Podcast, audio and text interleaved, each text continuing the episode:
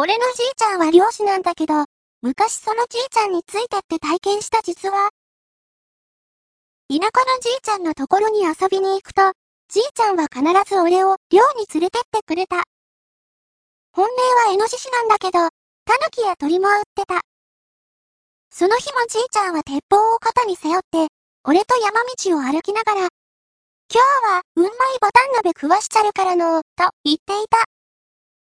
そのうち、何か動物がいるような物音がした。ガサガサって感じで。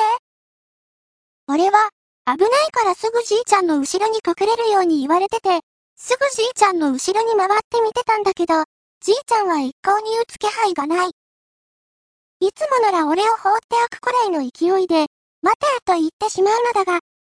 鉄砲を中途半端に構えて固まってしまっている。俺はその頃は背が低くて、茂みの向こうにいる動物であろうものはよく見えなかった。俺は気になってじいちゃんに、何、イノシシ、タヌキ？って聞いた。しかし、じいちゃんはしばらく黙っていて、茂みの向こうをじっと見ていた。あれは、と、じいちゃんが口を開いた瞬間、急に茂みがガサガサと音を立てた。やめれ、と言い放ち、じいちゃんはその茂みに一発発砲した。そして俺を抱えて、猛ダッシュで逃げ出した。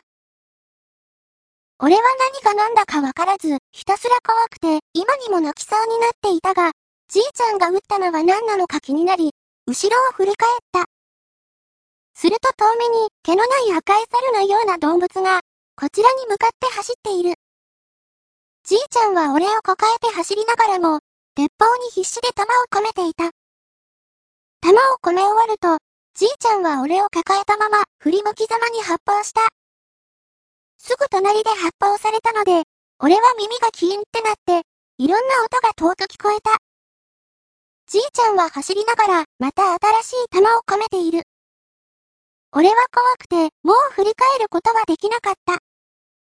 後ろで、ケタタタタタタ、ケタタタタタタタという、その動物の鳴き声らしい声が聞こえ、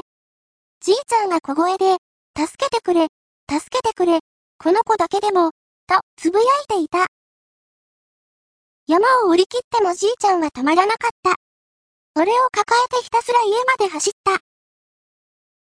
家に着くなり、じいちゃんはばあちゃんに、ようこうじゃ、と叫んだ。ばあちゃんは真っ青な顔で台所に飛んでいき、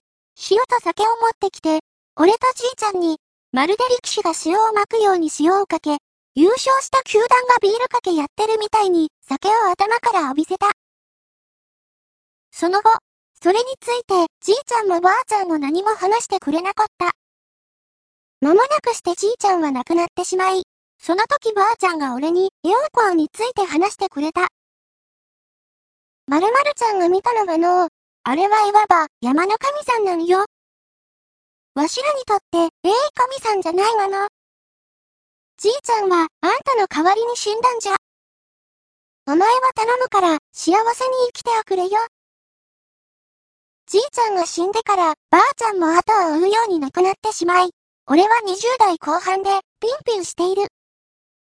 俺が見たのは、村で言い伝えられる妖怪の類だったのかもしれないけど、今でも親戚の人にこの話をすると、しかめっ面をされる。福井県の、某村の話、